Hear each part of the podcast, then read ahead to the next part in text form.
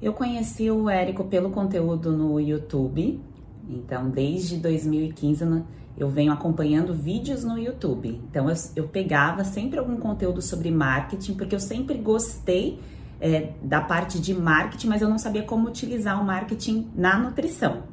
Então eu fiquei acompanhando, acompanhando os conteúdos online e eu achava que aquilo era extremamente difícil de ser aplicado na área da saúde.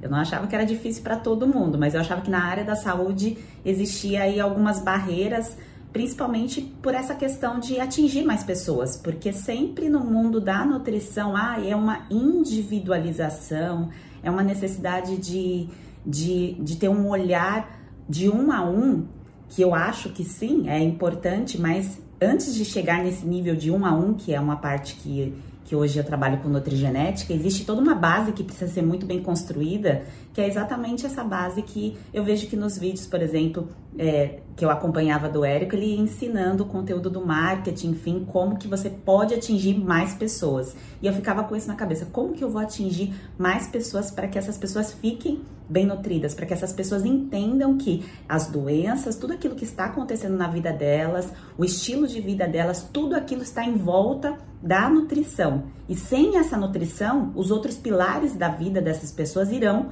desmoronar. E era isso que eu queria impulsionar, empurrar. E aí eu fiquei acompanhando os conteúdos do, do Érico até entrar no FL, que foi o de 2020, dezembro de 2020, e, e foi aí que eu peguei, virei a chave e falei assim, bom, deixa eu entrar no, no FL para eu ver se eu, se eu consigo ter mais informações, se isso é realmente o que eu preciso para atingir mais pessoas. Enfim, e o, o, ponto assim principal que, que me fez também é, querer entrar nesse mundo foi que eu, eu via que eu não era feliz onde eu estava, onde eu estava morando, aquele perfil de, de vida que eu levava. A nutrição me trouxe muitas coisas. Eu sempre fui recompensada pelo meu trabalho. Eu nunca fiquei sem trabalhar. Na, na verdade, na vida, não só formada. Mas eu via que eu não conseguia ter, é, me sentir feliz. E o que, que é me sentir feliz? Eu não conseguia ter a liberdade de andar até os lugares.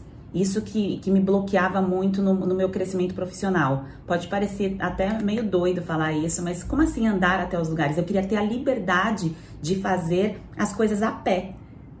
Porque eu, eu trabalhando, eu tendo ali o consultório, indo até os lugares, eu não me sentia feliz com aquela dinâmica. Eu queria ter liberdade de poder atingir as pessoas, fazer o meu trabalho, ensinar algo que serve para todo mundo mas ter a minha liberdade de me sentir feliz e segura onde eu quisesse. Não sei se tantas pessoas demoram tanto para serem convencidas. Eu acho que me faltou um pouco, é, talvez até a questão de autoestima.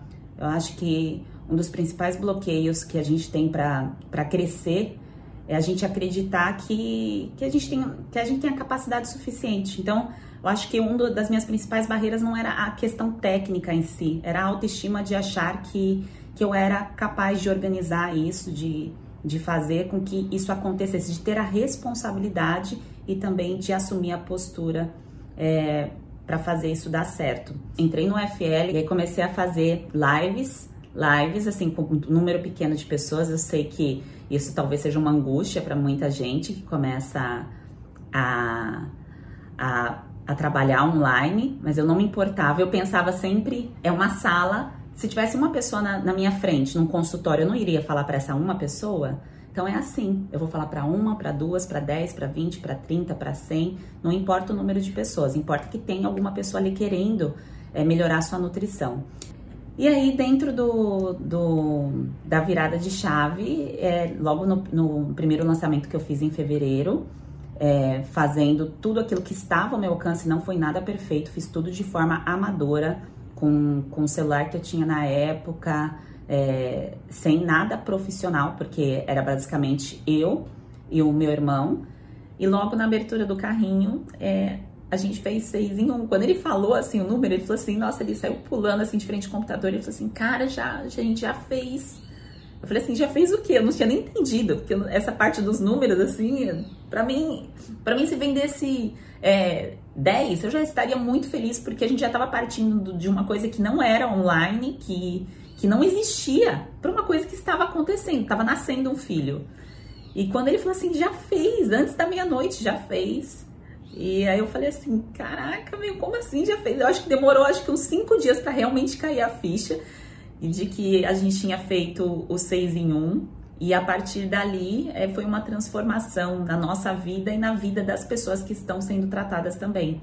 E aí depois disso a gente fez mais dois lançamentos. Então a gente fez em, fe... em janeiro, que a gente abriu em fevereiro, né? O de abri... é... mais três, não sei o mês certinho, foram três lançamentos, não tenho as datas de cabeça. E os três a gente fez é, seis em um é, que a gente recebeu. E cada abertura de, de carrinho é, vinha a sensação de por que, que eu não fiz isso antes? Porque eu falei, gente, como, como, como que eu demorei cinco anos assistindo vídeos, assistindo conteúdo e, eu não, não entendia, eu não conseguia ter é, realmente, eu acho que a autoestima de achar que eu conseguiria fazer aquilo. E sim, qualquer pessoa consegue, desde que coloque isso realmente como uma prioridade na vida.